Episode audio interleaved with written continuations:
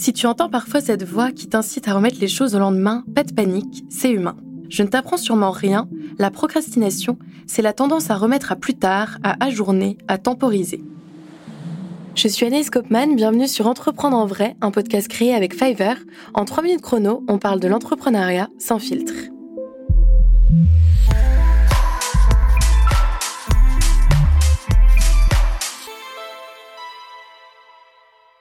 Concrètement, tu procrastines quand tu n'envoies pas ce devis qui traîne dans ton drive depuis des semaines, quand tu ne passes pas cet appel pourtant important, quand tu scrolles sur tes réseaux alors que tu as une to-do longue comme le bras. C'est sûr qu'au premier abord, procrastiner ne fait pas de bien ni à l'ego ni à la charge mentale. Mais le truc, c'est que la procrastination est aussi parfaitement humaine.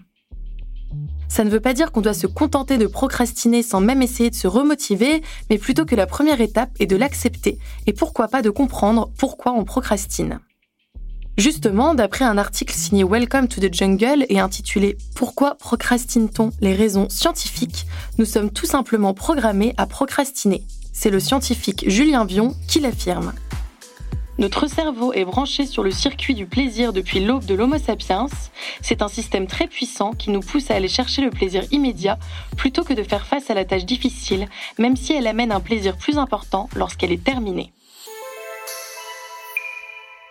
Ce que le scientifique Julien Vion veut dire, c'est que la procrastination n'est pas qu'une question de volonté. D'ailleurs, parfois, elle a même du bon. Le docteur en neurosciences et psychologue Albert Mokébert parle même de désengagement intentionnel. Il explique sur le blog de l'agence de conseil en entreprise Alternego que si la créativité consiste à résoudre un problème de manière nouvelle, c'est important de savoir se désengager d'un sujet avant d'y revenir pour traiter l'information avec plus de recul.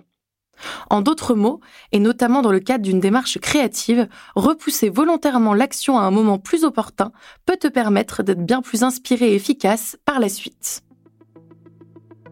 Mais comment faire si on doit vraiment remplir une tâche et qu'on est pourtant tenté de procrastiner? Dans ce cas, plusieurs conseils s'offrent à toi. Toujours d'après Albert Moukébert, tu peux commencer par visualiser la tâche qui t'attend autrement. Au lieu de l'envisager comme une immense montagne à gravir, tu peux aussi bien la découper en différentes étapes, plus faciles à atteindre. Figure-toi que cette technique des petits pas a même un nom. En anglais, on l'appelle le chunking. Puisque commencer est souvent le plus dur, je te conseille de te jeter à l'eau en commençant par les tâches les plus simples et rapides. Il existe même une règle des deux minutes pour désigner les plus petites actions à enclencher. Une fois dans le grand bain de l'action, tu pourras aller vers des tâches plus engageantes. Et si jamais la motivation peine à arriver malgré ces premières étapes, tu peux t'appuyer sur la technique du Pomodoro qui te propose de travailler sur des plages horaires de 20-25 minutes entrecoupées par de courtes pauses. En voilà une bonne manière de séquencer la montagne. Pour ça, tu peux enclencher le mode avion pour ne pas être déconcentré par des notifications et même mettre une alarme qui t'indiquera quand une session est écoulée. Petit tip plus personnel, n'hésite pas à choisir le moment qui te convient. Si tu es plus efficace ou créatif tard le soir, pas la peine de te stresser tôt le matin. Et puis surtout, n'oublie pas de visualiser ta récompense une fois que la tâche sera effectuée. Elle peut consister à recevoir une somme d'argent, de la reconnaissance ou juste à être satisfait d'avoir accompli ce que tu t'étais fixé. Alors la prochaine fois que tu es happé par cette sensation de procrastination, le plus important est donc de l'accepter, car c'est un état naturel, au lieu de perdre le reste de ton énergie à culpabiliser, voire à paniquer. Ensuite, si tu peux, essaye de te lancer malgré tout en suivant mes conseils, et si tu vois que ça bloque toujours, pas d'inquiétude, la motivation revient toujours à condition de savoir parfois se détacher intentionnellement de sa liste de choses à faire.